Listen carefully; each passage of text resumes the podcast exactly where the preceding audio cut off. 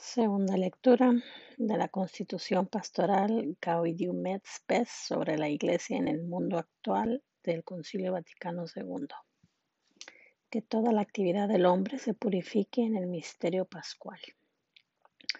La Sagrada, la Sagrada Escritura, con la que está de acuerdo la experiencia de los siglos, enseña a la familia humana que el progreso, que es un gran bien para el hombre, también encierra un grave peligro pues una vez turbada la jerarquía de valores y mezclado el bien con el mal, no le queda al hombre o al grupo más que el interés propio, excluido el de los demás. De esta forma, el mundo deja de ser el espacio de una auténtica fraternidad, mientras el creciente poder del hombre, por otro lado, amenaza con destruir al mismo género humano.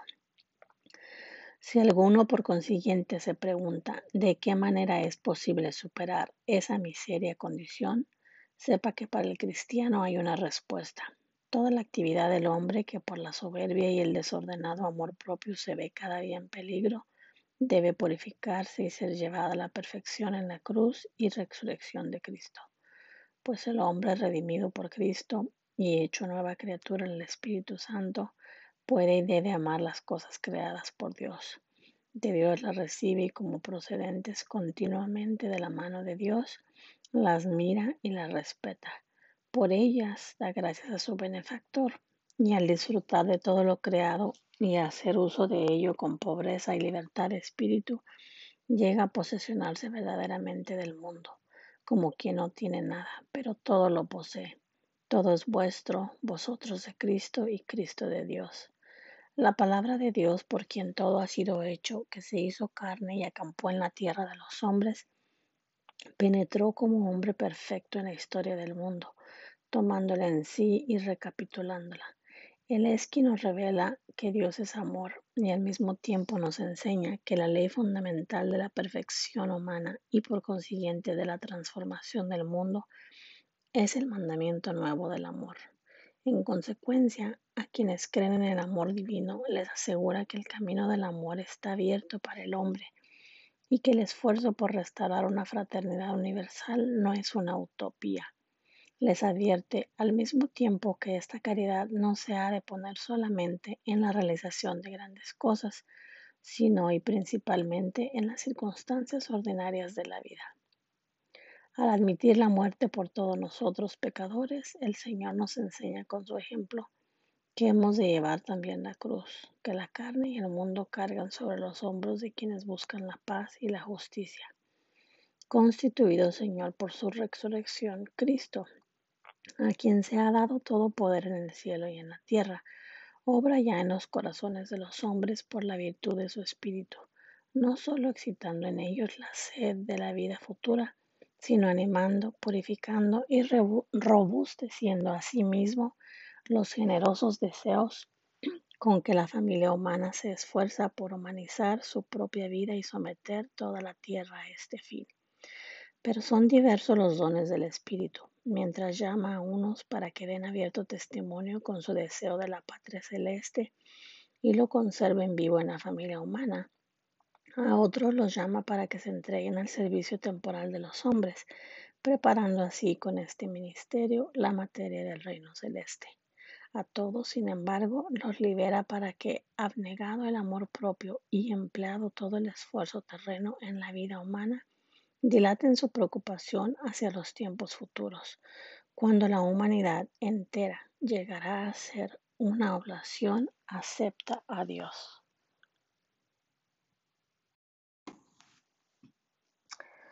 De los sermones de San León Magno Papa. La cruz de Cristo, fuente de todas las bendiciones y origen de todas las gracias. Que nuestra alma, iluminada por el Espíritu de verdad, reciba con puro y libre corazón la gloria de la cruz, que irradia por cielo y tierra y trata de penetrar interiormente lo que el Señor quiso significar cuando, hablando de la pasión cercana, dijo, ha llegado la hora de que sea glorificado el Hijo del Hombre. Y más adelante, ahora mi alma está agitada. ¿Y qué diré? Padre, líbrame de esta hora. Pero si por eso, por esto he venido, para esta hora. Padre, glorifica a tu Hijo. y como si oyera la voz del Padre que decía desde el cielo, lo he glorificado y volveré a glorificarlo, dijo Jesús a los que lo rodeaban. Esta voz no ha venido por mí, sino por vosotros. Ahora va a ser juzgado el mundo. Ahora el príncipe de este mundo va a ser echado fuera. Y cuando yo sea elevado sobre la tierra, atraeré a todos hacia mí. Oh admirable poder de la cruz, oh inefable gloria de la pasión.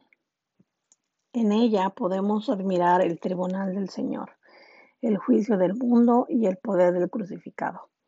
Atrajiste a todos hacia ti, Señor, porque la devoción de todas las naciones de la tierra puede celebrar ahora con sacramentos eficaces y de significado claro lo que antes solo podía celebrarse en el tiempo de Jerusalén y únicamente por medio de símbolos y figuras.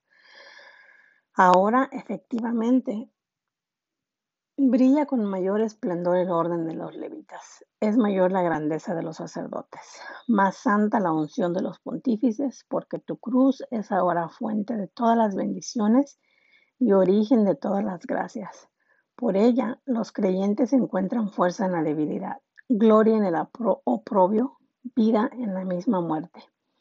Ahora, al cesar la multiplicidad de los sacrificios carnales, la sola ofrenda de tu cuerpo y sangre lleva a realidad todos los antiguos sacrificios, porque tú eres el verdadero Cordero de Dios que quita el pecado del mundo. De esta forma, en ti encuentran su plenitud todas las antiguas figuras, y así como un solo sacrificio suple todas las antiguas víctimas, así un solo reino congrega a todos los hombres. Confesemos pues, amadísimos, lo que el bienaventurado Maestro de los gentiles, el apóstol Pablo, confesó con gloriosa voz, diciendo, podéis fiaros y aceptar sin reserva lo que os digo, que Cristo vino al mundo para salvar a los pecadores. Aquí radica la maravillosa misericordia de Dios para con nosotros, en que Cristo no murió por los justos ni por los santos, sino por los pecadores y los impíos. Y como la naturaleza divina no podía sufrir el suplicio de la muerte, tomó de nosotros al nacer lo que pudiera ofrecer por nosotros. Efectivamente, en tiempos antiguos, Dios amenazaba ya nuestra muerte con el poder de su muerte, profetizando por medio de Oseas. Oh muerte, yo seré tu muerte, yo seré tu ruina e infierno. En efecto, si Cristo al morir tuvo que atacar, acatar la ley del sepulcro, al resucitar, en cambio, la derogó hasta tal punto que echó por tierra la perpetuidad de la muerte y la convirtió de eterna en temporal, ya que si por Adán murieron todos, por Cristo todos volverán a la vida.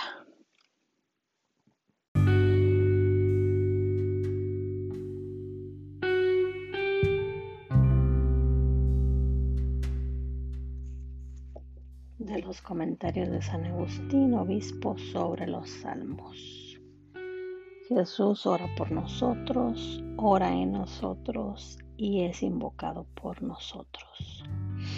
No pudo Dios hacer a los hombres un don mayor que el de darles por cabeza al que es su palabra, por quien ha fundado todas las cosas, uniéndolos a Él como miembros suyos, de forma que Él es hijo de Dios e hijo del hombre al mismo tiempo.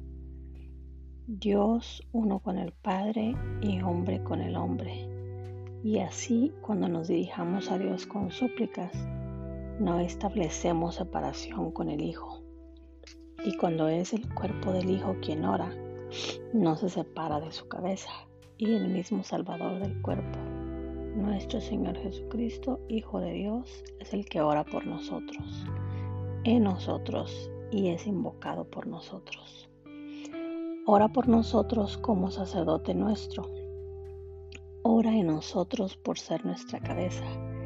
Es invocado por nosotros como Dios nuestro. Reconozcamos pues en Él nuestras propias voces y reconozcamos también su voz en nosotros. Por lo cual, cuando se dice algo de nuestro Señor Jesucristo, sobre todo en profecía, que parezca referirse a alguna humillación indigna de Dios.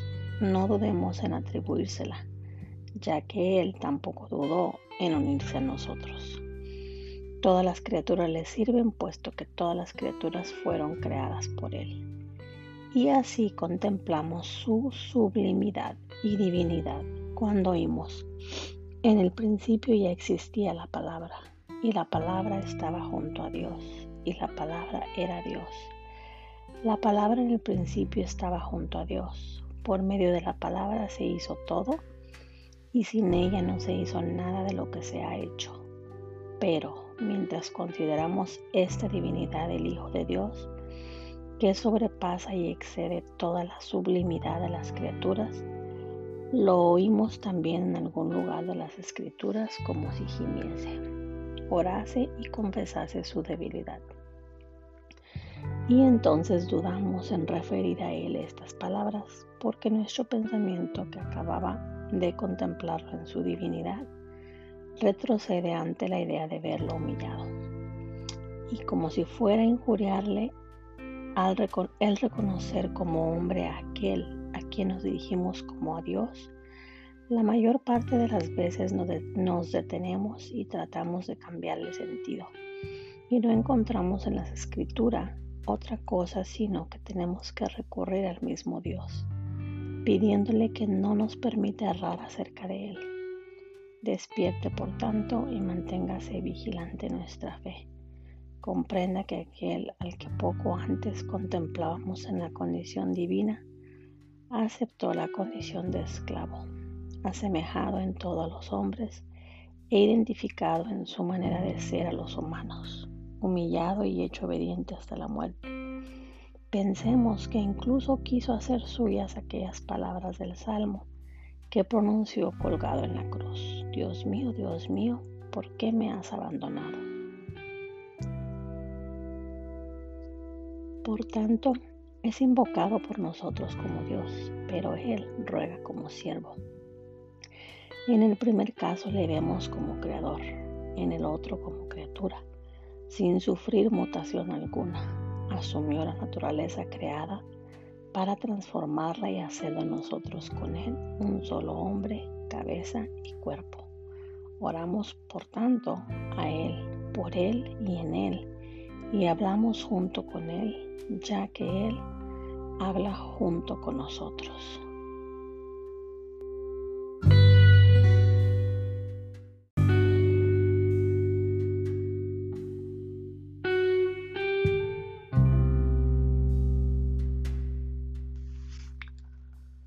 Las cartas de San León Magno Papa, el misterio de nuestra reconciliación. La majestad asume la humildad, el poder, la debilidad, la eternidad, la mortalidad, y para saldar la deuda contraída por nuestra condición pecadora, la naturaleza invulnerable se une a la naturaleza pasible. De este modo, tal como convenía para nuestro remedio, el único y mismo mediador entre Dios y los hombres, Cristo Jesús, hombre también Él, pudo ser a la vez mortal e inmortal por la conjunción en Él de esta doble condición. El que es Dios verdadero nace como hombre verdadero, sin que falte nada a la integridad de su naturaleza humana, conservando la totalidad de la esencia que le es propia y asumiendo la totalidad de nuestra esencia humana. Y al decir nuestra esencia humana, nos referimos a la que fue plasmada en nosotros por el Creador y que Él asume para restaurarla. Esta naturaleza quedó vacía cuando el hombre se dejó engañar por el maligno, pero ningún vestigio de este vicio original hallamos en la naturaleza asumida por el Salvador. Él, en efecto, aunque hizo suya nuestra misma debilidad, no por eso se hizo partícipe de nuestros pecados. Tomó la condición de esclavo, pero libre de la sordidez del pecado ennobleciendo nuestra humanidad, sin mermar su divinidad, porque aquel anonadamiento suyo por el cual Él, que era invisible, se hizo visible y Él, que es el Creador y Señor de todas las cosas, quiso ser uno más entre los mortales. Fue una dignación de su misericordia no una falta de poder. Por tanto, el mismo que permaneciendo en su condición divina hizo al hombre, es el mismo que se hace el mismo hombre, tomando la condición de esclavo. Y así, el Hijo de Dios hace su entrada en la bajeza de este mundo, bajando desde el trono celestial sin dejar la gloria que tiene junto al Padre, siendo engendrado en un nuevo orden de cosas. En un nuevo orden de cosas, porque Él, que era invisible por su naturaleza, se hace visible en la nuestra. Él, que era inaccesible a nuestra mente, quiso hacerse accesible. El que existía antes del tiempo empezó a existir en el tiempo, el Señor de todo el universo.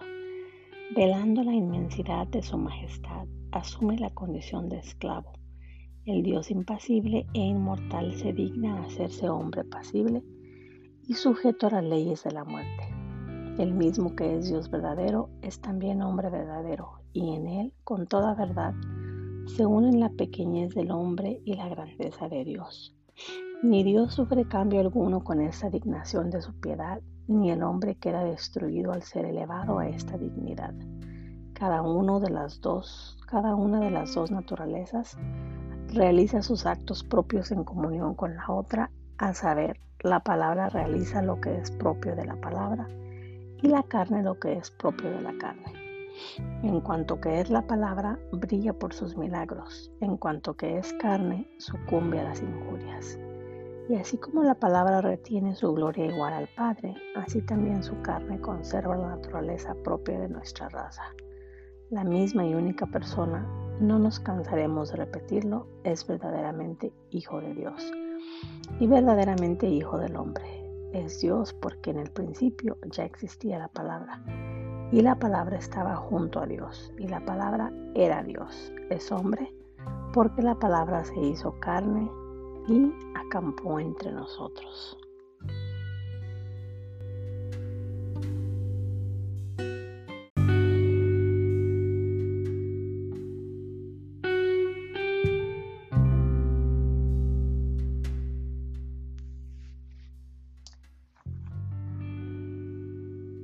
Tratado de San Fulgencio de Ruspe, obispo, sobre la regla de la verdadera fe a Pedro. En los sacrificios de víctimas carnales que la Santa Trinidad, que es el mismo Dios del Antiguo y del Nuevo Testamento, había exigido que le fueran ofrecidos por nuestros padres, se significaba ya el don gratísimo de aquel sacrificio con el que el Hijo único de Dios, hecho hombre, había de inmolarse a sí mismo, misericordiosamente por nosotros, pues, según la doctrina apostólica, se entregó por nosotros a Dios como oblación y víctima de suave olor. Él, como Dios verdadero y verdadero sumo sacerdote que era, penetró por nosotros una sola vez en el santuario no con la sangre de los becerros y los machos cabríos, sino con la suya propia. Esto era precisamente lo, que significaba aquel sumo sacerdote que entraba cada año con la sangre en el santuario. Él es quien en sí mismo poseía todo lo que era necesario para que se efectuara nuestra redención. Es decir, Él mismo fue el sacerdote y el sacrificio. Él mismo fue Dios y templo, el sacerdote por cuyo medio nos reconciliamos, el sacrificio que nos reconcilia, el templo en el que nos reconciliamos, el Dios con quien nos hemos reconciliado.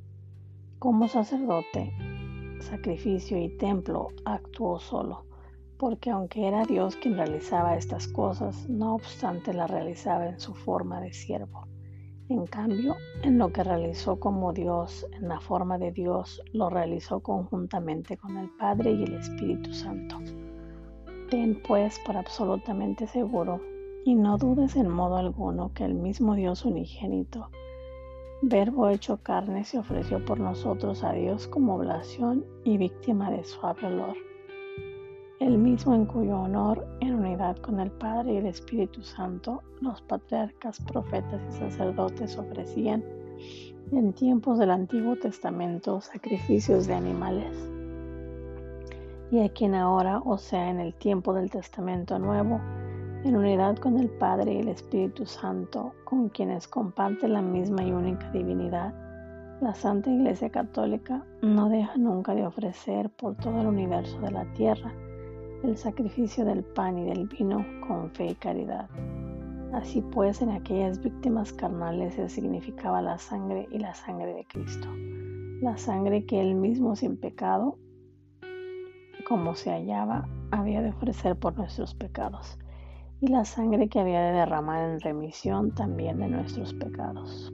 En cambio, en este sacrificio se trata de la acción de gracias y del memorial de la carne de Cristo que Él ofreció por nosotros y de la sangre que siendo como era Dios derramó por nosotros. Sobre esto afirma el bienaventurado Pablo en los Hechos de los Apóstoles. Tened cuidado de vosotros y del rebaño que el Espíritu Santo os ha encargado guardar, como pastores de la iglesia de Dios que Él adquirió con su propia sangre. Por tanto, aquellos sacrificios serán figura y signo de lo que se nos daría en el futuro. En este sacrificio, en cambio, se nos muestra de modo evidente lo que ya nos ha sido dado. En aquellos sacrificios se anunciaba de antemano el Hijo de Dios, que había de morir a manos de los impíos. En este sacrificio, en cambio, se le anuncia ya muerto por ellos, como testigo el apóstol al decir, cuando nosotros todavía estábamos sin fuerza en el tiempo señalado, Cristo murió por los impíos y añade, cuando éramos enemigos, fuimos reconciliados con Dios por la muerte de su Hijo.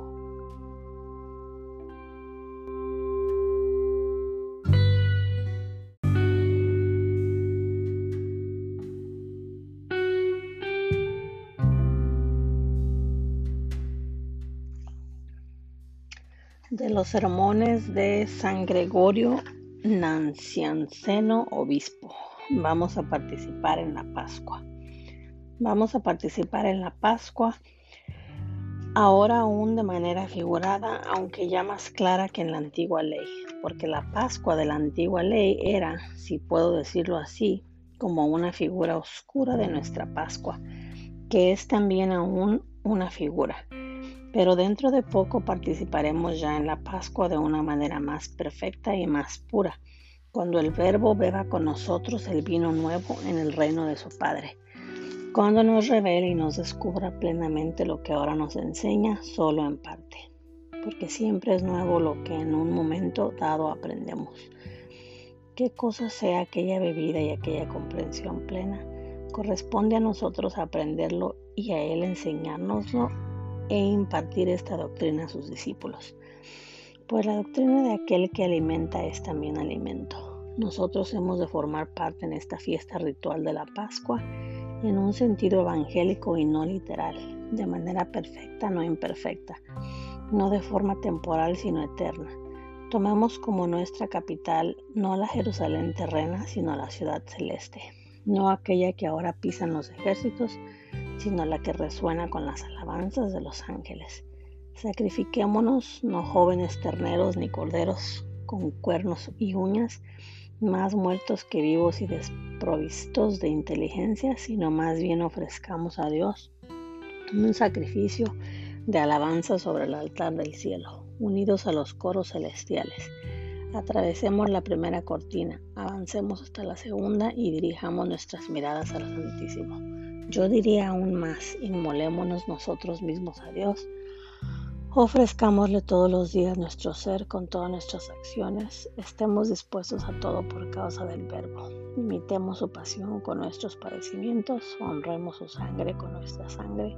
Subamos de vida decididamente a su cruz. Si eres Simón Sireneo, coge tu cruz y sigue a Cristo. Si estás crucificado con Él como un ladrón, como el buen ladrón, confía en tu Dios. Si por ti y por tus pecados Cristo fue tratado como un malhechor, lo fue para que tú llegaras a ser justo. Adora al que por ti fue crucificado e incluso si estás crucificado por tu culpa, saca provecho de tu mismo pecado y compra con la muerte tu salvación. Entra en el paraíso con Jesús y descubre de qué bienes te habías privado. Contempla la hermosura de aquel lugar y deja que fuera quede muerto el murmurador con sus blasfemias. Si eres José de Arimatea, reclama el cuerpo del Señor a quien lo crucificó y haz tuya la expiación del mundo. Si eres Nicodemo, el, el que de noche adoraba a Dios, ven a enterrar el cuerpo y úngelo con ungüentos. Si eres una de las dos Marías, o Salomé, o Juana, llora desde el amanecer. Procura ser el primero en ver la piedra quitada y verás también quizás a los ángeles o incluso al mismo Jesús.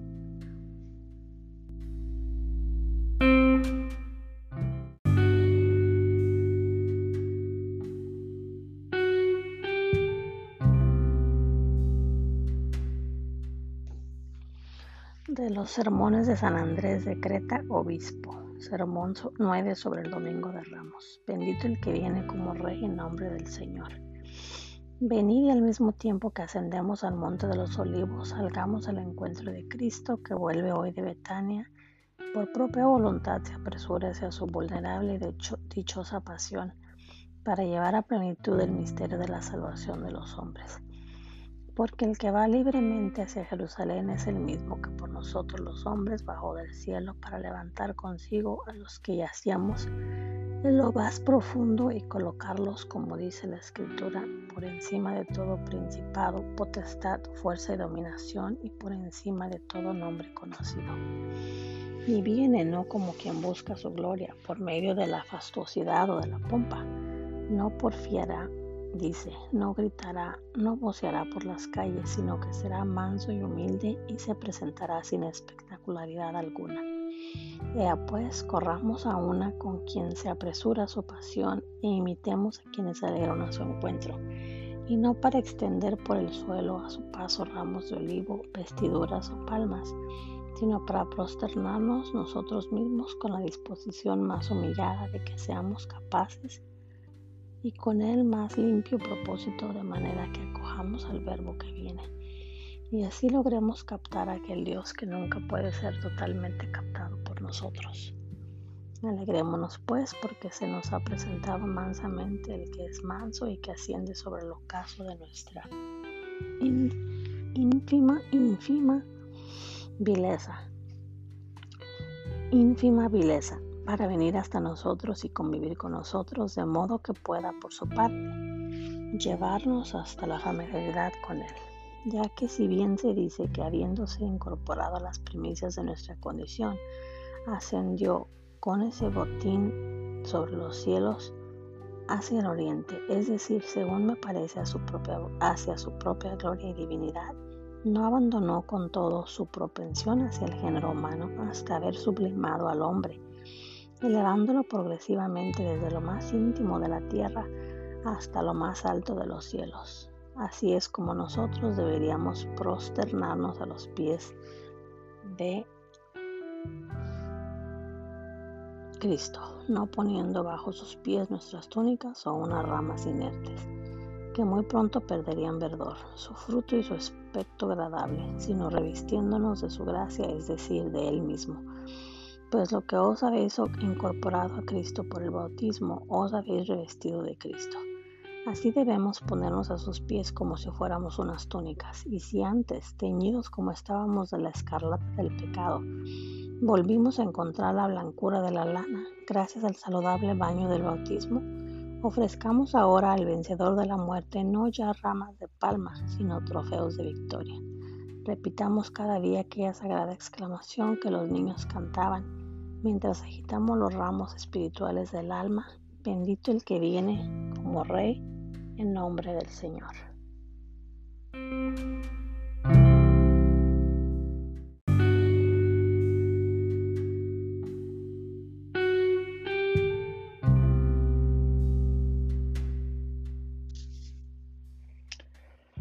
De los sermones de San Agustín, obispo.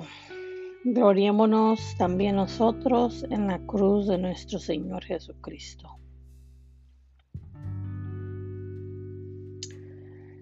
La pasión de nuestro Señor y Salvador Jesucristo es una prenda de gloria y una enseñanza de paciencia.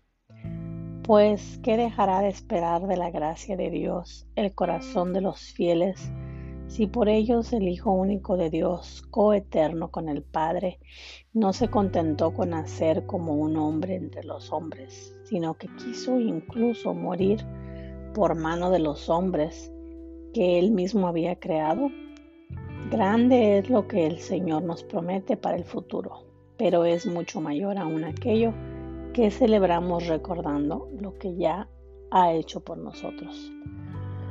¿Dónde estaban o quiénes eran los impíos cuando por ellos murió Cristo? ¿Quién dudará que a los santos pueda dejar el Señor de darles su vida? Si Él mismo les entregó su muerte, ¿por qué vacila todavía la fragilidad humana en creer que un día será realidad el que los hombres vivan con Dios? Lo que ya se ha realizado es mucho más increíble. Dios ha muerto por los hombres, porque ¿quién es Cristo? Sino aquel de quien dice la Escritura. En el principio ya existía la palabra, y la palabra estaba junto a Dios, y la palabra era Dios.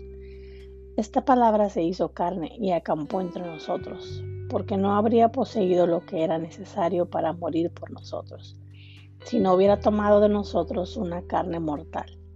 Así el inmortal pudo morir Así pudo dar su vida a los mortales y hará que más tarde tengan parte en su vida aquellos de cuya condición el primero, el primero sería hecho partícipe. Pues nosotros por nuestra naturaleza no teníamos posibilidad de vivir, ni él por la suya posibilidad de morir. Él hizo pues con nosotros este admirable intercambio. Tomó de nuestra naturaleza la condición mortal y nos dio de la suya la posibilidad de vivir. Por tanto, no solo nos debemos avergonzarnos, no solo no debemos avergonzarnos de la muerte de nuestro Dios y Señor, sino que hemos de confiar en ella con todas nuestras fuerzas y gloriarnos en ella por encima de todo. Pues al tomar de nosotros la muerte que en nosotros encontró, nos prometió con toda su fidelidad que nos daría en sí mismo la vida que nosotros no podemos llegar a poseer por nosotros mismos. Y si aquel que no tiene pecado nos amó hasta tal punto que por nosotros, pecadores, sufrió lo que habían merecido nuestros pecados, ¿cómo después de habernos justificado dejará de darnos lo que es justo? Él que promete con verdad, ¿cómo no va a dirigirnos los premios de los santos si soportó sin cometer iniquidad el castigo que los inicuos le infligieron? Confesemos, por tanto, intrépidamente, hermanos, y declaremos bien a las claras que Cristo fue crucificado por nosotros. Y hagámoslo no con miedo, sino con júbilo, no con vergüenza, sino con orgullo. El apóstol Pablo, que cayó en la cuenta de este misterio, lo proclamó como un título de gloria, diciendo así que podía recordar muchos aspectos grandiosos y divinos de Cristo, no dijo que se gloriaba de estas maravillas, que hubiese creado el mundo, cuando, cuando, cuando como Dios que era, se hallaba junto al Padre, y que hubiese imperado sobre el mundo cuando era hombre como nosotros, sino que dijo, Dios me libre de gloriarme, si no es en la cruz de nuestro Señor Jesucristo.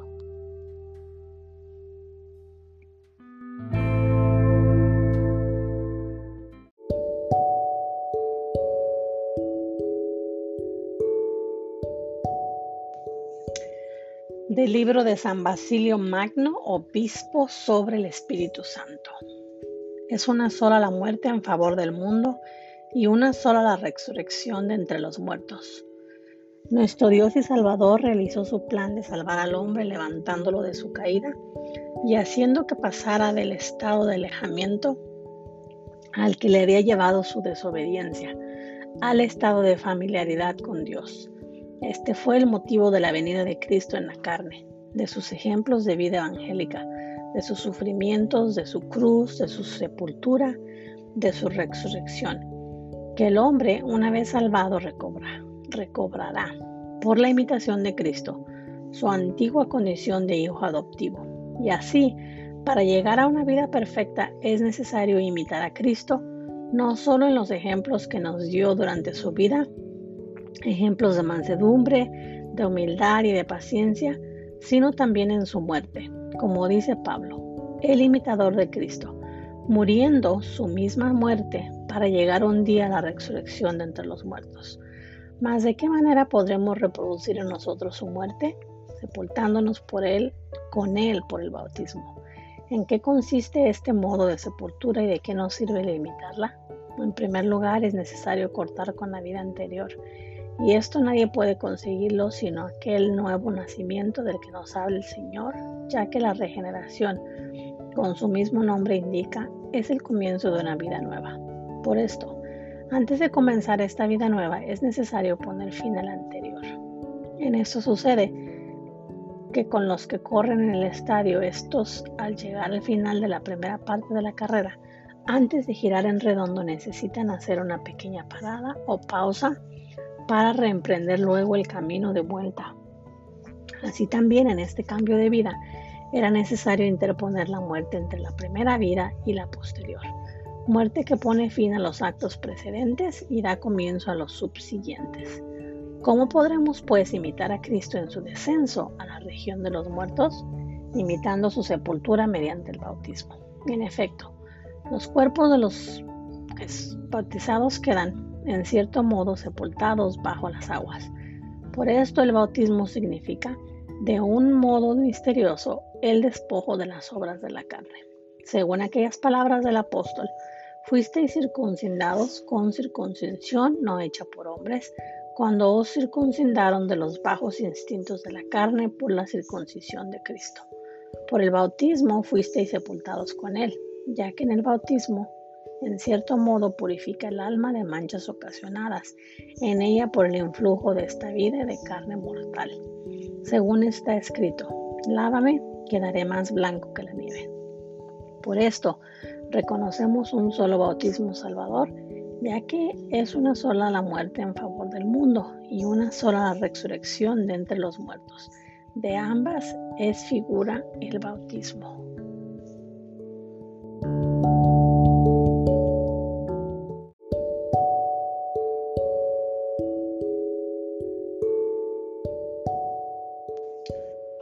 De los tratados de San Agustín Obispo sobre el Evangelio de San Juan. El Señor, hermanos muy amados, quiso dejar bien claro en qué consiste aquella plenitud del amor, con que debemos amarnos mutuamente cuando dijo, nadie tiene amor más grande que el que da la vida por sus amigos. Consecuencia de ello es lo que nos dice el mismo evangelista Juan en su carta. Cristo dio su vida por nosotros, también nosotros debemos dar nuestra vida por los hermanos, amándonos mutuamente como Él nos amó, que dio su vida por nosotros. Es la misma idea que encontramos en el libro de los Proverbios. Sentado a la mesa de un Señor, Mira bien que te ponen delante y pon la mano en ello pensando que luego tendrás que preparar tú algo semejante. Esta mesa de tal Señor no es otra que aquella de la cual tomamos el cuerpo y la sangre de aquel que dio su vida por nosotros. Sentarse a ella significa acercarse a la misma con humildad. Mirar bien lo que nos ponen delante equivale a tomar conciencia de la grandeza de este don y poner la mano en ello pensando que luego tendremos que preparar algo semejante, significa lo que ya he dicho antes, que así como Cristo dio su vida por nosotros, también nosotros debemos dar la vida por los hermanos. Como dice el apóstol Pedro, Cristo padeció por nosotros dejándonos un ejemplo para que sigamos sus huellas. Esto significa preparar algo semejante. Esto es lo que hicieron los mártires llevados por un amor ardiente. Si no queremos celebrar en vano su recuerdo, y si nos acercamos a la mesa del Señor para participar del banquete en que ellos se saciaron, es necesario que, tal como ellos hicieron, preparemos luego nosotros algo semejante. Por esto, al reunirnos junto a la mesa del Señor, no lo recordamos del mismo modo que a los demás que descansan en paz para rogar por ellos, sino más bien para que ellos rueguen por nosotros, a fin de que sigamos su ejemplo, ya que ellos pusieron en práctica aquel amor del que dice el Señor que no hay otro más grande. Ellos mostraron a sus hermanos la manera como hay que preparar algo semejante a lo que también ellos habían tomado de la mesa del Señor. Lo que hemos dicho no hay que entenderlo como si nosotros pudiéramos igualarnos al Señor, aun en el caso de que lleguemos por Él hasta el testimonio de nuestra sangre. Él era libre para dar su vida y libre para volverla a tomar. Nosotros no vivimos todo el tiempo que queremos y morimos aunque no queramos.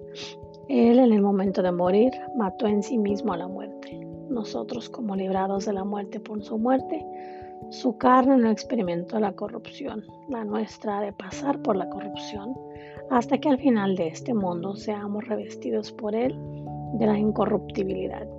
Él no necesitó de nosotros para salvarnos, nosotros sin Él nada podemos hacer. Él a nosotros sus sarmientos se nos dio como vid, nosotros separados de Él no podemos tener vida.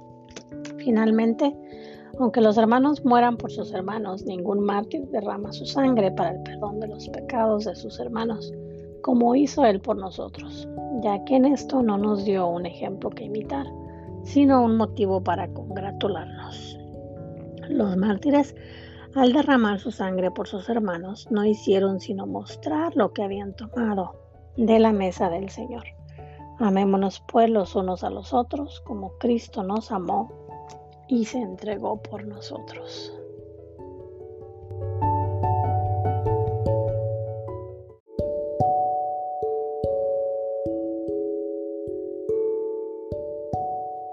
de la homilía de Melitón de Sardes, obispo sobre la Pascua. El Cordero Inmaculado nos sacó de la muerte a la vida. Muchas predicciones nos dejaron los profetas en torno al misterio de Pascua que es Cristo. A Él la gloria por los siglos de los siglos. Amén. Él vino desde los cielos a la tierra a causa de los sufrimientos humanos. Se revistió de la naturaleza humana en el vientre virginal y apareció como hombre.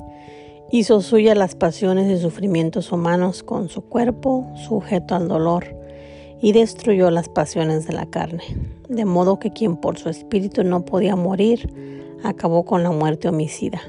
Se vio arrastrado como un cordero y degollado como una oveja, y así nos redimió de idolatrar al mundo, el que en otro tiempo libró a los israelitas de Egipto y nos salva de la esclavitud diabólica, como en otro tiempo a Israel de la mano del faraón, y marcó nuestras almas con su propio espíritu, y los miembros de nuestro cuerpo con su sangre.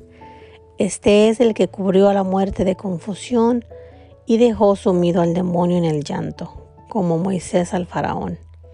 Este es el que derrotó la iniquidad y a la injusticia, como Moisés castigó a Egipto con la esterilidad. Este es el que nos sacó de la servidumbre a la libertad, de las tinieblas a la luz, de la muerte a la vida, de las tinieblas al recinto eterno, e hizo de nosotros un sacerdocio nuevo y un pueblo elegido y eterno. Él es la Pascua, nuestra salvación. Este es el que tuvo que sufrir mucho y en muchas ocasiones el mismo que fue asesinado en Abel y atado de manos en Isaac el mismo que peregrinó en Jacob y vendió en José, vendido en José, expuesto en Moisés y sacrificado en el Cordero, perseguido en David y deshonrado en los profetas. Este es el que se encarnó en la Virgen, fue colgado en el madero y fue sepultado en tierra, y el que resucitado de entre los muertos subió al cielo. Este es el Cordero que enmundecia y que fue inmolado el mismo que nació de María, la hermosa Cordera, el mismo que fue arrebatado del rebaño, empujado a la muerte, inmolado al atardecer y sepultado por la noche, aquel que no fue quebrantado en el leño, ni se descompuso en tierra, el mismo que resucitó de entre los muertos e hizo que el hombre surgiera desde lo más hondo del sepulcro.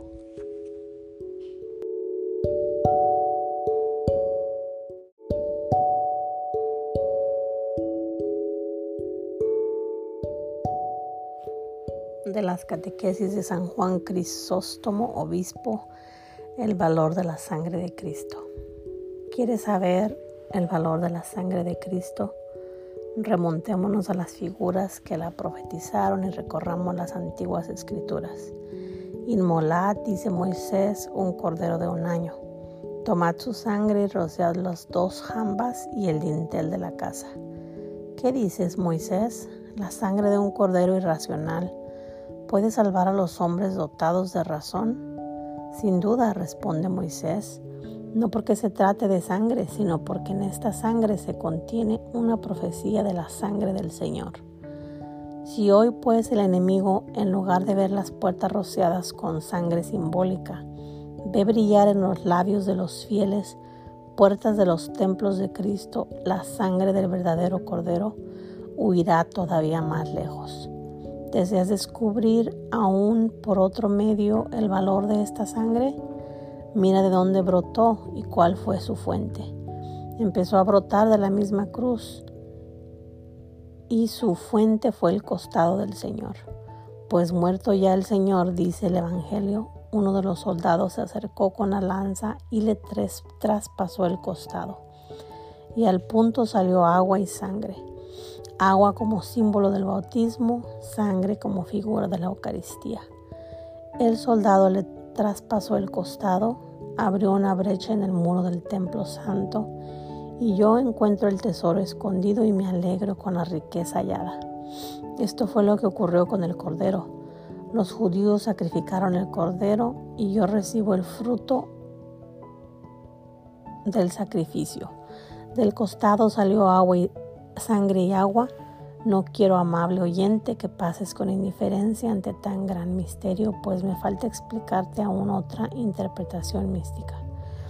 He dicho que esta agua y esta sangre eran símbolos del bautismo y de la Eucaristía.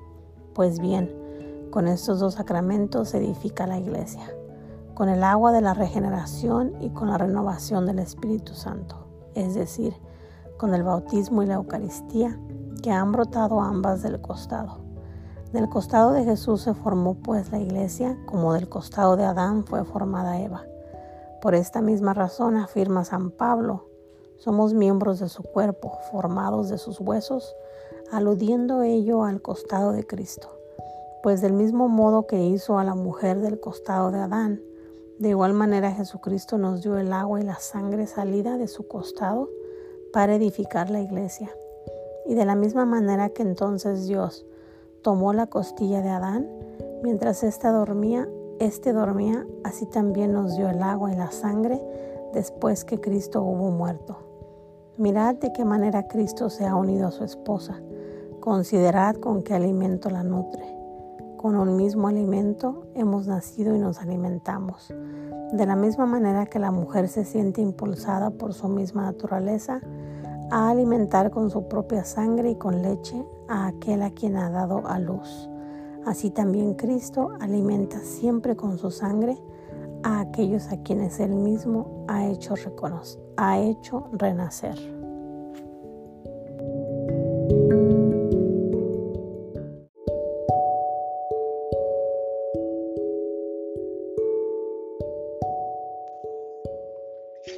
De la homilía de Melitón de Sardes, obispo sobre la Pascua.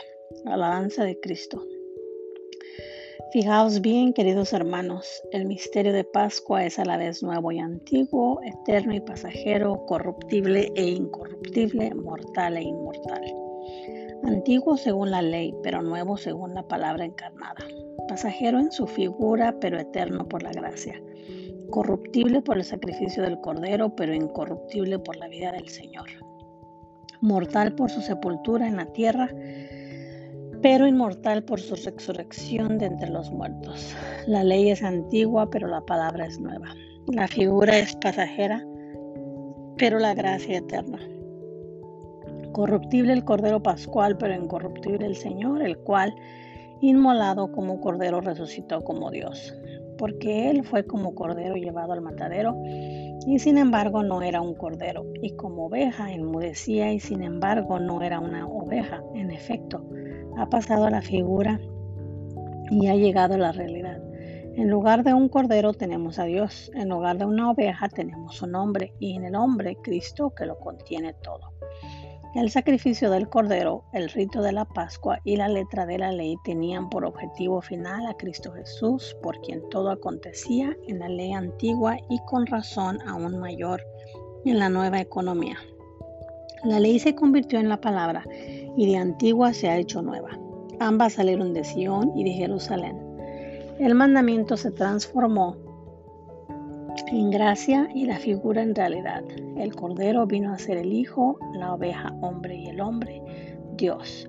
El Señor, siendo Dios, se revistió de la naturaleza de hombre, sufrió por el que sufría, fue encarcelado en bien del que estaba cautivo, juzgado en lugar del culpable, sepultado por el que yacía en el sepulcro y resucitando de entre los muertos, exclamó con voz potente, ¿quién tiene algo contra mí?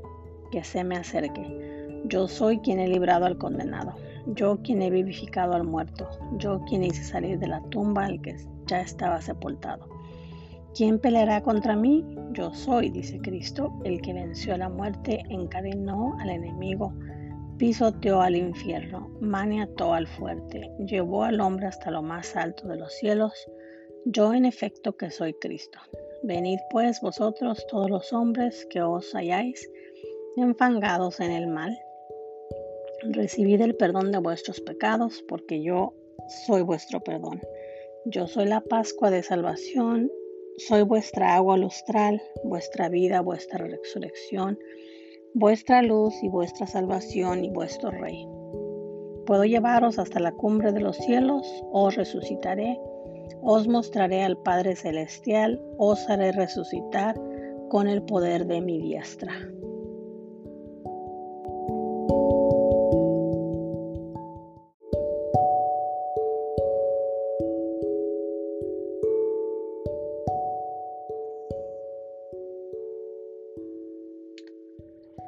Los sermones de Anastasio de Antioquía, obispo, era necesario que el Mesías padeciera para entrar en su gloria. Después que Cristo se había mostrado a través de sus palabras y sus obras como Dios verdadero y Señor del universo, decía a sus discípulos a punto ya de subir a Jerusalén. Mirad, estamos subiendo a Jerusalén y el Hijo del Hombre va a ser entregado a los gentiles y a los sumos sacerdotes y a los escribas para que lo azoten, se burlen de él y lo crucifiquen. Esto que decía estaba de acuerdo con las predicciones de los profetas que habían anunciado de antemano el final que debía tener en Jerusalén. Las sagradas escrituras habían profetizado desde el principio la muerte de Cristo y todo lo que sufriría antes de su muerte, como también lo que había de suceder con su cuerpo después de muerto.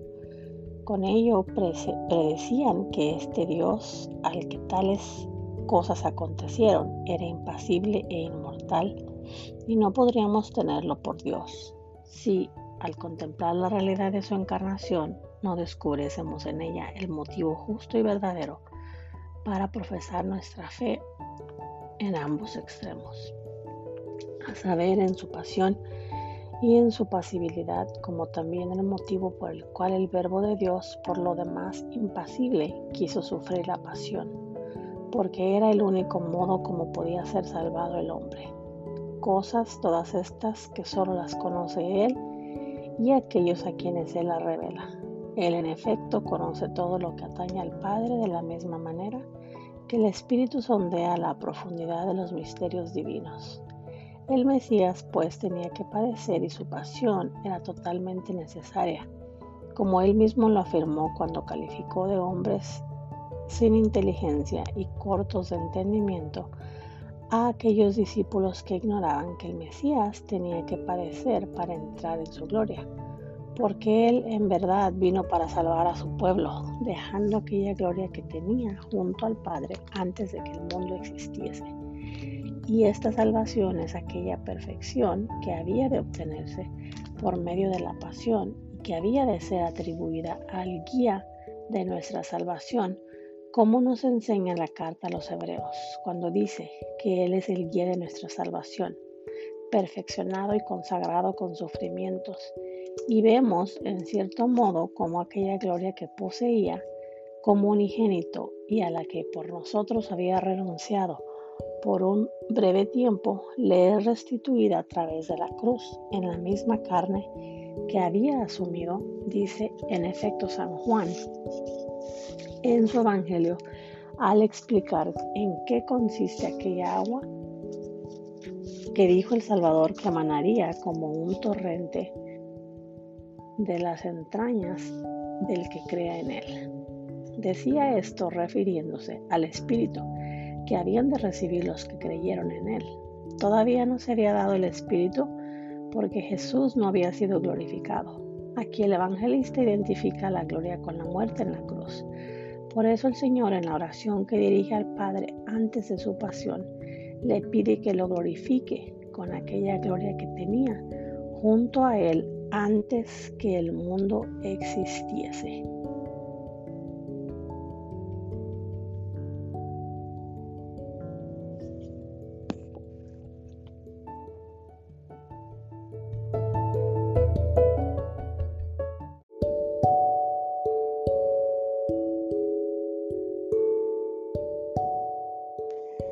de una homilía pascual de un autor antiguo, Cristo, autor de la resurrección y de la vida. San Pablo, para celebrar la dicha de la salvación recuperada, dice, lo mismo que por Adán entró la muerte en el mundo, de la misma forma por Cristo la salvación fue establecida en el mundo y en otro lugar. El primer hombre hecho de tierra era terreno, el segundo hombre es del cielo. Y añade, nosotros que somos imagen del hombre terreno, o sea, del hombre viejo y de su pecado, seremos también imagen del hombre celestial. Esto es, del perdonado, redimido, restaurado, y en Cristo alcanzaremos la salvación del hombre renovado.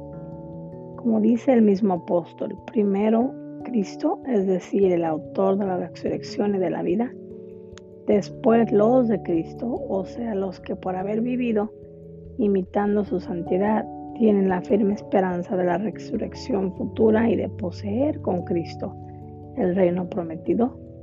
Como dice el mismo Señor en el Evangelio, quien me siga no perecerá, sino que pasará de la muerte a la vida. Por ello, podemos decir que la pasión del Salvador es la salvación de la vida de los hombres. Para esto quiso el Señor morir por nosotros, para que creyendo en Él llegáramos a vivir eternamente. Quiso ser por un tiempo lo que somos nosotros, para que nosotros, participando de la eternidad prometida, viviéramos con Él eternamente. Esta es la gracia de estos sagrados misterios. Este es el don de la Pascua, este es el contenido de la fiesta anhelada durante todo el año. Este es el comienzo de los bienes futuros ante nuestros hijos tenemos a los que acaban de nacer en el agua de la vida de la Madre Iglesia, reengendrados en la sencillez de los niños. Nos recrean con los balbuceos de su conciencia inocente. Presentes están también los padres y madres cristianos que acompañan a su numerosa prole renovada por el Santísimo, por el sacramento de la fe. Destacan aquí cuál adornos de la profesión de fe que hemos escuchado. Las llamas fulgurantes de los cirios, de los recién bautizados, quienes santificados por el sacramento del agua reciben el alimento espiritual de la Eucaristía. Aquí, cuál hermanos de una única familia que se nutre en el seno de una madre común, la Santa Iglesia los neófitos adoran la divinidad y las maravillosas obras del Señor único en tres personas. Y con el profeta cantan el salmo de la solemnidad pascual. Este es el día en que actuó el Señor, sea nuestra alegría y nuestro gozo. Este es el día en que actuó el Señor, sea nuestra y nuestro gozo. Aleluya, aleluya, aleluya.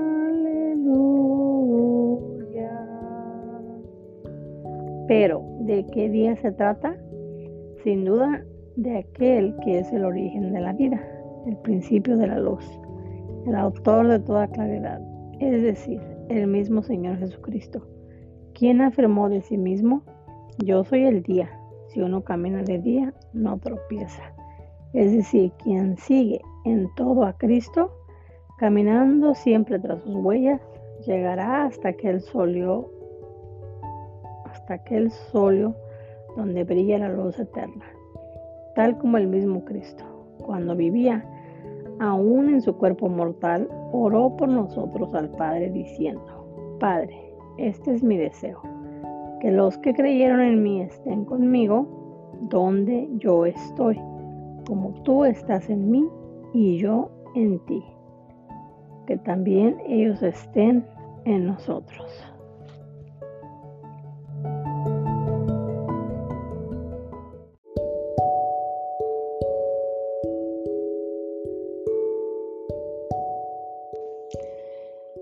De las catequesis de Cirilo de Jerusalén. El bautismo, figura de la pasión de Cristo.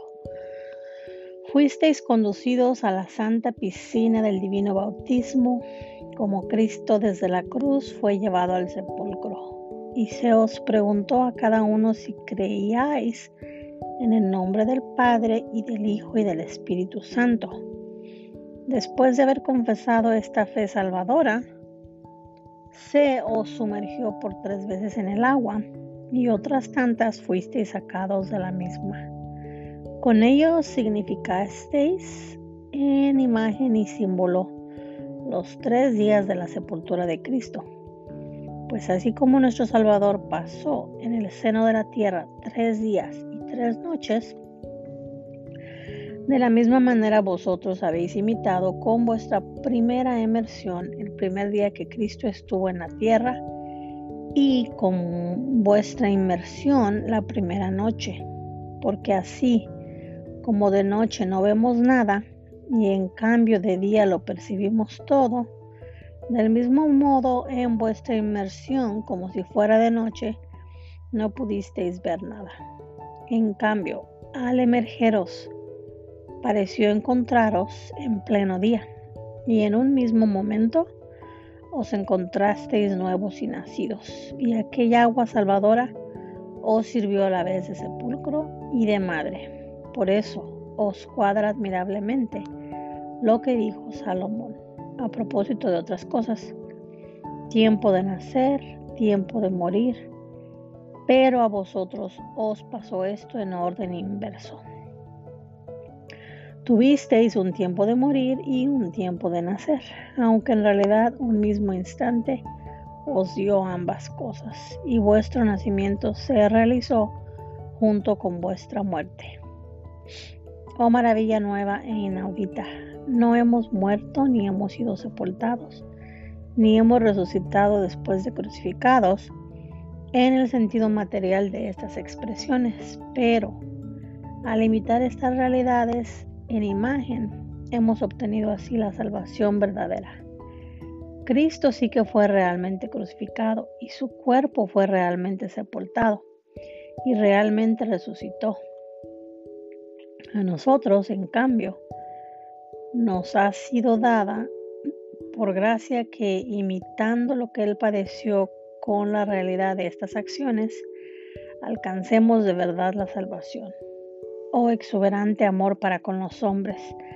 Cristo fue el que recibió los clavos en sus inmaculadas manos y pies, sufriendo grandes dolores, y a mí, sin experimentar ningún dolor ni ninguna angustia, se me dio la salvación por la comunión de sus dolores.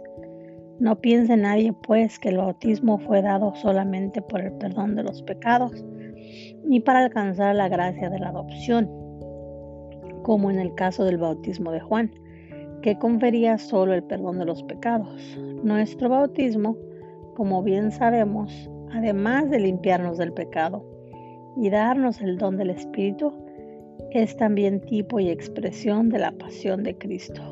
Por eso Pablo decía, es que no sabéis que los que por el bautismo nos incorporamos a Cristo Jesús, fuimos incorporados a su muerte por el bautismo fuimos sepultados con Él en la muerte.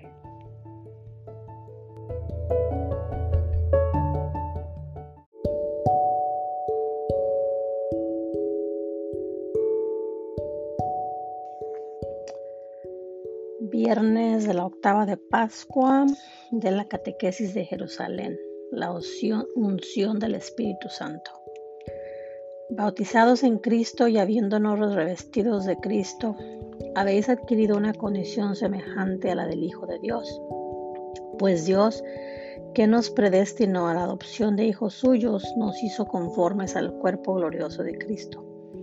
Por esto, hechos partícipes de Cristo, que significa ungido, no sin razón sois llamados ungidos, y es refiriéndose a vosotros que dijo el Señor. No toquéis a mis ungidos. Fuisteis hechos Cristos o ungidos cuando recibisteis el signo del Espíritu Santo. Todo se realizó en vosotros en imagen, ya que sois imagen de Cristo. Él, en efecto, al ser bautizado en el río Jordán, salió del agua después de haberle comunicado a ella el efluvio fragrante de su divinidad y entonces bajó sobre él el Espíritu Santo en persona y se posó sobre él como sobre su semejante. De manera similar vosotros, después que subisteis de la piscina bautismal, recibisteis el crisma, símbolo del Espíritu Santo con que fue ungido Cristo, respecto a lo cual Isaías en una profecía relativa a sí mismo, pero en cuanto que representaba al Señor, dice, el Espíritu del Señor está sobre mí, porque el Señor me ha ungido, me ha enviado para dar la buena noticia a los pobres. Cristo no fue ungido por los hombres como aceite o un ungüento material, sino que el Padre, al señalarlo como Salvador de todo el mundo, lo ungió con el Espíritu Santo, como dice Pedro. Dios ungió a Jesús de Nazaret con poder del Espíritu Santo, y en los salmos de David hallamos estas palabras. Tu trono, oh Dios, permanece para siempre. Cetro de rectitud es tu cetro real. Has amado la justicia y odiado la impiedad. Por eso el Señor tu Dios te ha ungido con aceite de júbilo entre todos tus compañeros. El Señor fue ungido con un aceite de júbilo espiritual, esto es, con el Espíritu Santo, el cual es llamado aceite de júbilo porque es el autor del júbilo espiritual.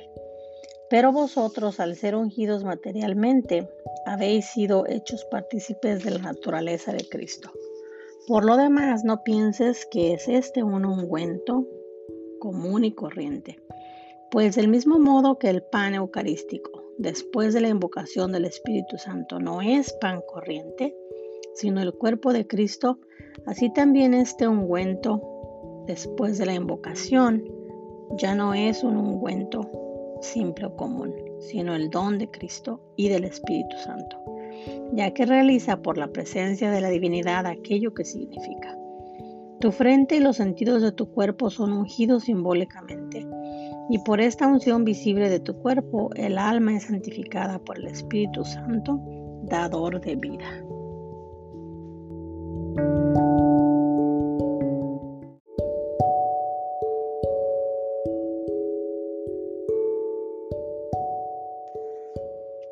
Sábado de la octava de Pascua de la catequesis de Jerusalén.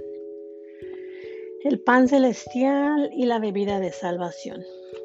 Jesús el Señor, en la noche en que iba a ser entregado, tomó pan y después de pronunciar la acción de gracias lo partió y lo dio a sus discípulos y dijo, Tomad y comed, esto es mi cuerpo. Y dándolo, toman, y tomando el cáliz, después de pronunciar la acción de gracias, dijo, Tomad y beber, esta es mi sangre. Por tanto, si él mismo afirmó del pan, esto es mi cuerpo, ¿quién se atreverá a dudar en adelante? Y si él mismo afirmó, esta es mi sangre, ¿quién podrá nunca dudar y decir que no es su sangre? Por esto hemos de recibirlos con la firme convicción de que son el cuerpo y sangre de Cristo. Se te da el cuerpo del Señor bajo el signo de pan y su sangre bajo el signo de vino. De modo que al recibir el cuerpo y la sangre de Cristo te haces con corpóreo y consanguíneo suyo. Así pues, nos hacemos portadores de Cristo al distribuirse por nuestros miembros su cuerpo y sangre. Así como dice San Pedro, nos hacemos participantes de la naturaleza divina. En otro tiempo, Cristo, disputando con los judíos, decía, Si no coméis mi carne y no bebéis mi sangre, no tendráis vida en vosotros. Pero, como ellos entendieron esas palabras en un sentido material, se hicieron atrás escandalizados, pensando que los exhortaba a comer su carne. En la antigua alianza había los panes de la proposición, pero como eran algo exclusivo del Antiguo Testamento, ahora ya no existen. Pero en el Nuevo Testamento hay un pan celestial y una bebida de salvación que significan el alma y el cuerpo. Pues del mismo modo que el pan es apropiado al cuerpo, así también la palabra encarnada concuerda con la naturaleza del alma. Por lo cual, el pan y el vino eucarísticos no han de ser considerados como meros y comunes elementos materiales, ya que son el cuerpo y la sangre de Cristo, como afirma el Señor, pues aunque los sentidos nos sugieren lo primero, hemos de aceptar con firme convencimiento lo que nos enseña la fe.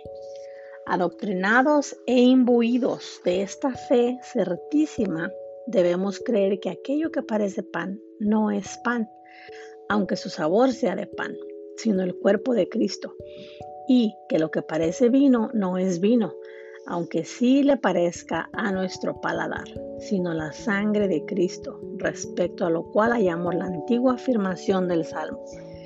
El pan da fuerzas al corazón del hombre y el aceite da brillo a su rostro. Da pues fuerzas a tu corazón comiendo aquel pan espiritual y da brillo así al rostro de tu alma. Ojalá que con el rostro descubierto y con la conciencia limpia, contemplando la gloria del Señor como en un espejo, vayamos de gloria en gloria en Cristo Jesús nuestro Señor, a quien sea el honor, el poder y la gloria por los siglos de los siglos. Amén.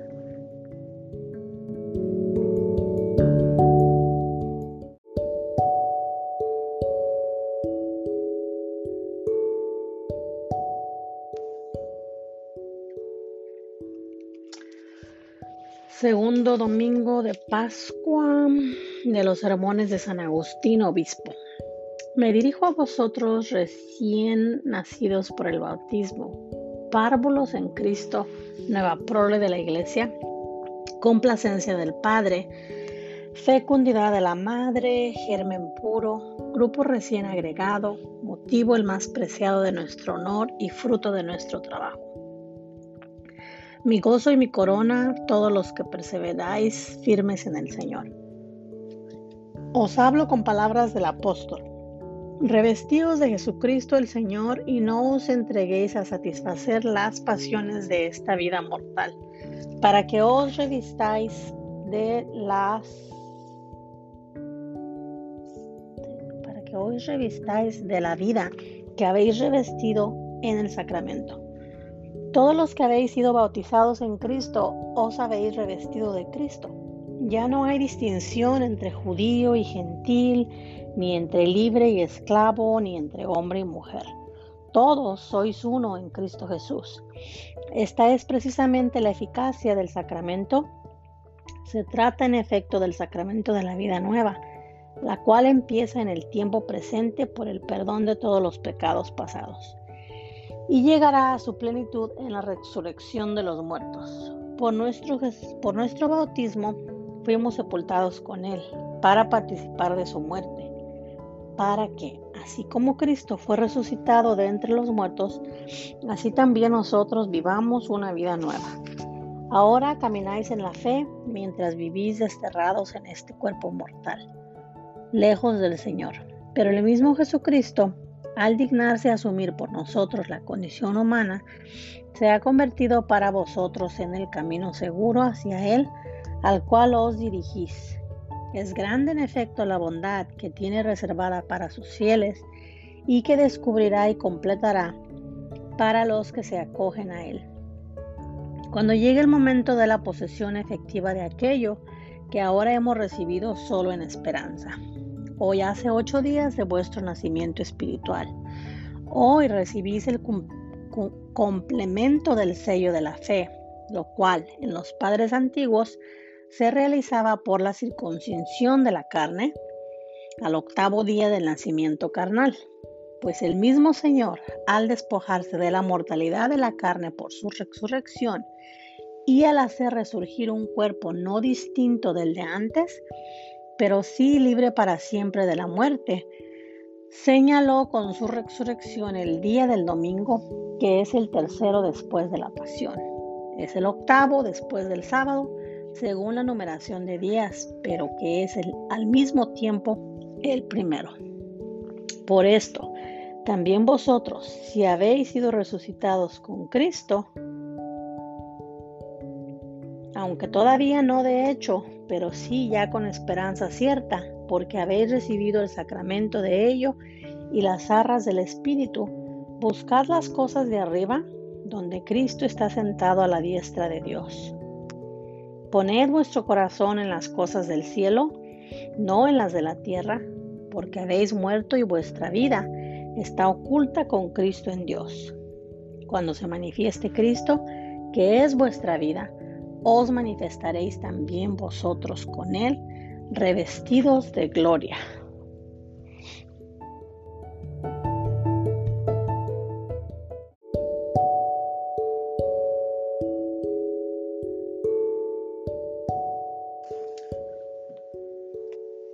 Lunes, segunda semana del tiempo de Pascua. De una homilía pascual de un autor antiguo. La Pascua espiritual. La Pascua que hemos celebrado es el origen de la salvación de todos, comenzando por el primer hombre que continúa viviendo en sus descendientes. Primero fue establecida toda aquella serie de instituciones antiguas limitadas a un tiempo como tipo e imagen de las cosas eternas, para anunciar de un modo velado la realidad que ahora sale a plena luz.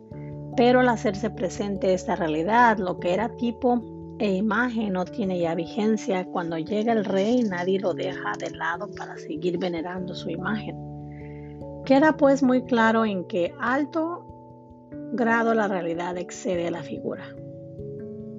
Ya que ésta celebraba la momentánea, la momentánea preservación de la muerte de los primogénitos israelitas, pero la realidad celebra la vida perpetua de todos los hombres. No es gran cosa verse libre de la muerte por breve tiempo, si se ha de morir poco después, pero sí lo es verse libre de la muerte de un modo definitivo, y esto es lo que nos ha sucedido a nosotros, ya que Cristo, nuestra Pascua, ha sido inmolado.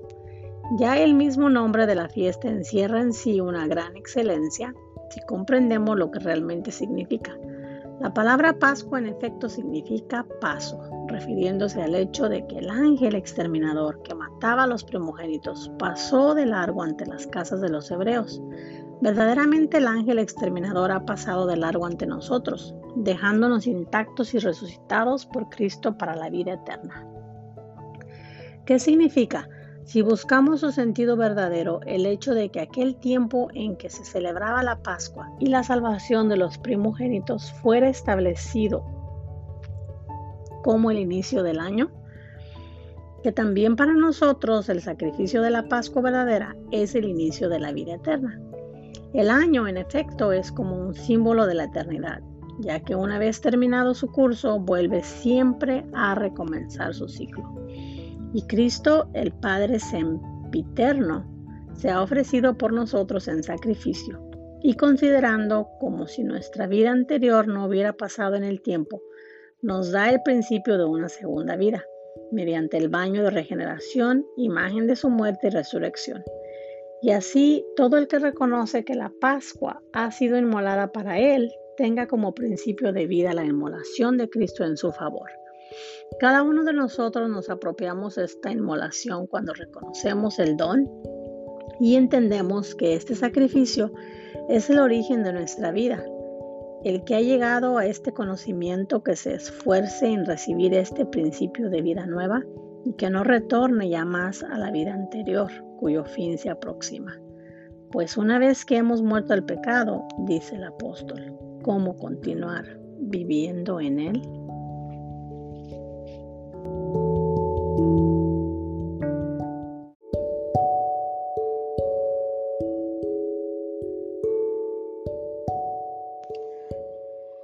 De los libros de San Fulgencio de Ruspe, obispo amónimo.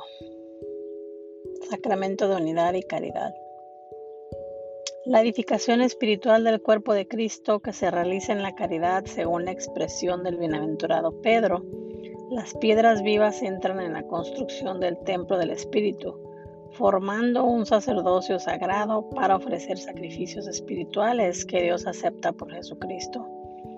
Esta edificación espiritual, repito, nunca se pide más oportunamente que cuando el cuerpo de Cristo, que es la iglesia, ofrece el mismo cuerpo y la misma sangre de Cristo en el sacramento del pan y del cáliz. El cáliz que bebemos es comunión con la sangre de Cristo y el pan que partimos es comunión con el cuerpo de Cristo.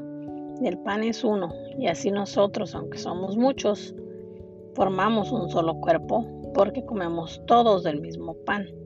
Y lo que en consecuencia pedimos es que con la misma gracia con la que la iglesia construyó el cuerpo de, Cristo, todos los miembros unidos en la caridad perseveren en la unidad del mismo cuerpo, sin que su unión se rompa. Esto es lo que pedimos que se realice nosotros por gracia del Espíritu, que es el mismo Espíritu del Padre y del Hijo, porque la Santa Trinidad en la unidad de naturaleza, igualdad y caridad es el único, solo y verdadero Dios, que significa en la unidad a los que los a los que adopta. Por lo cual dice la Escritura, el amor de Dios ha sido derramado en nuestros corazones con el Espíritu Santo que se nos ha dado. Pues el Espíritu Santo, que es el mismo Espíritu del Padre y del Hijo, en aquellos a quienes concede la gracia de la adopción divina, realiza lo mismo que llevó a cabo en, en aquellos de quienes se dice en el libro de los Hechos de los Apóstoles que habían recibido este mismo Espíritu.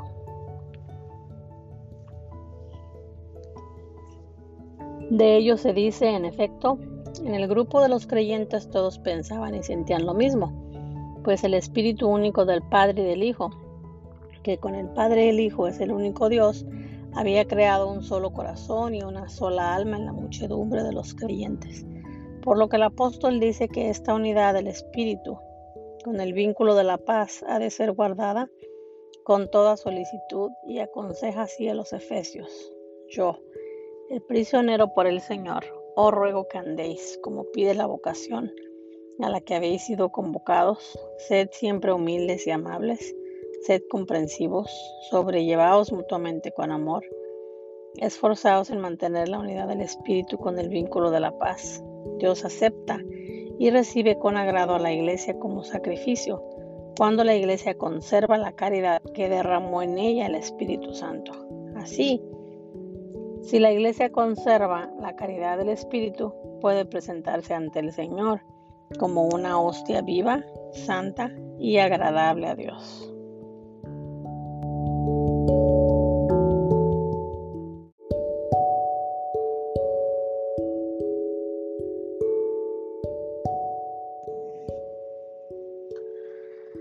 Miércoles, segunda semana de Pascua.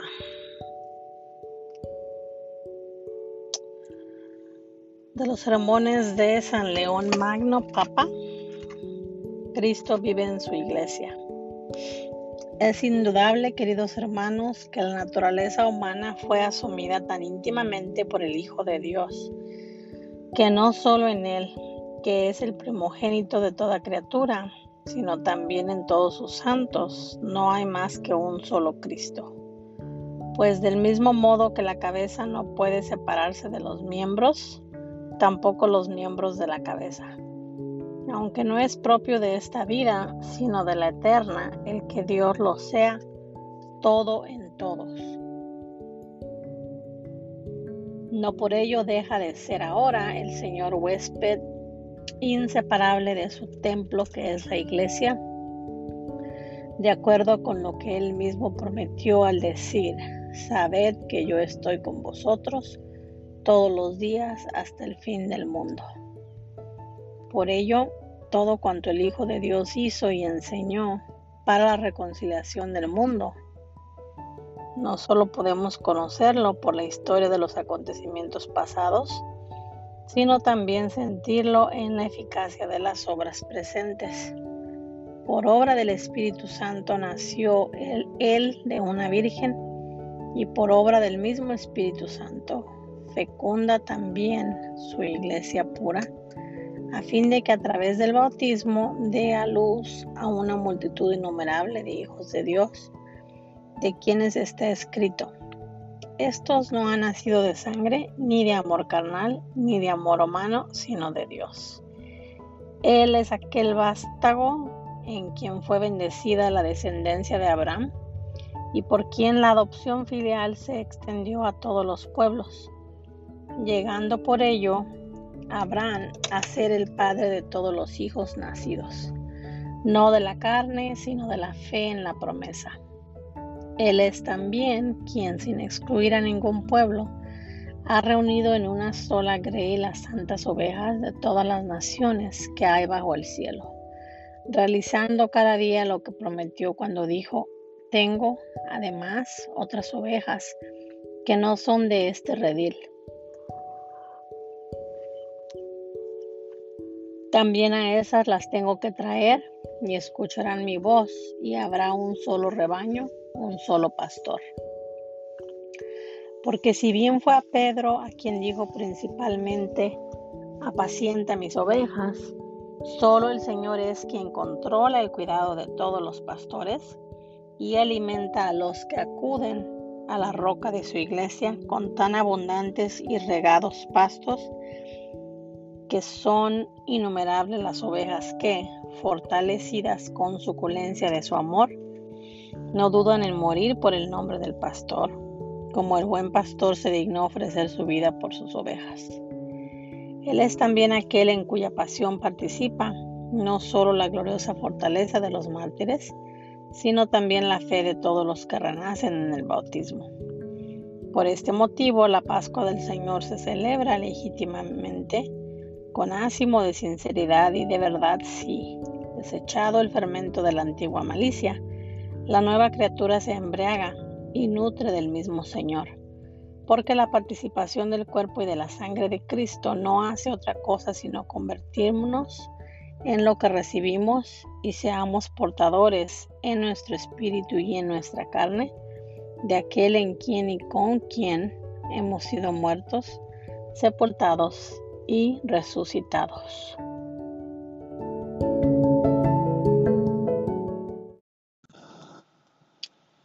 Miércoles, tercera semana de Pascua de la primera apología de San Justino Mártir en defensa de los cristianos. El bautismo del nuevo crecimiento, del nuevo nacimiento. Vamos a exponer de qué manera, renovados por Cristo, nos hemos consagrado a Dios. A quienes aceptan y creen que son verdad las cosas que enseñamos y exponemos, prometen vivir de acuerdo con estas enseñanzas les instruimos para que oren a Dios con ayunos y pidan perdón de sus pecados pasados, mientras nosotros, por nuestra parte, oramos y ayunamos también juntamente con ellos. Luego los conducimos a un lugar donde hay agua para que sean regenerados del mismo modo que fuimos regenerados nosotros. Entonces reciben el baño del bautismo en el nombre de Dios, Padre y soberano del universo y nuestro Salvador Jesucristo, y del Espíritu Santo, pues Cristo dijo, el que no nazca de nuevo no podrá entrar en el reino de los cielos. Ahora bien, es evidente para todos que no es posible, una vez nacidos, volver a entrar en el seno de nuestras madres. También el profeta Isaías nos dice, ¿de qué modo puede librarse de sus pecados quienes pecaron y quieren convertirse? Lavaos, purificaos, apartad de mi vista vuestras malas acciones.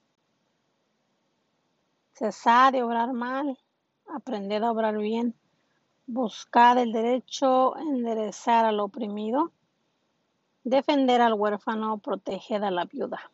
Entonces venid y litigaremos, dice el Señor.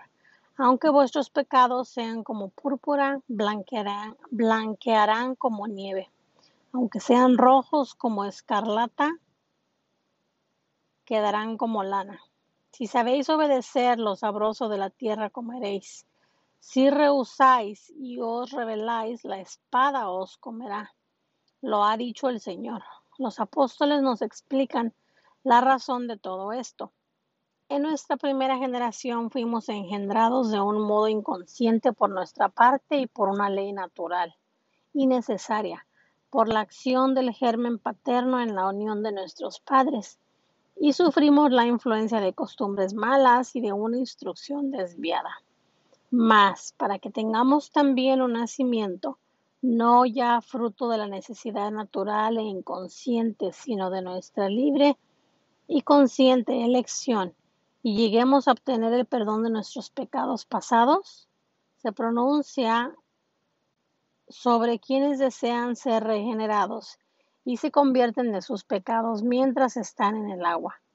El nombre de Dios, Padre soberano del universo, único nombre que invoca el ministro cuando introduce en el agua el que va a ser bautizado. Nadie en efecto es capaz de poner nombre al Dios inefable. Y si alguien se atreve a decir que hay un nombre que expresa lo que es Dios, es que está rematadamente loco.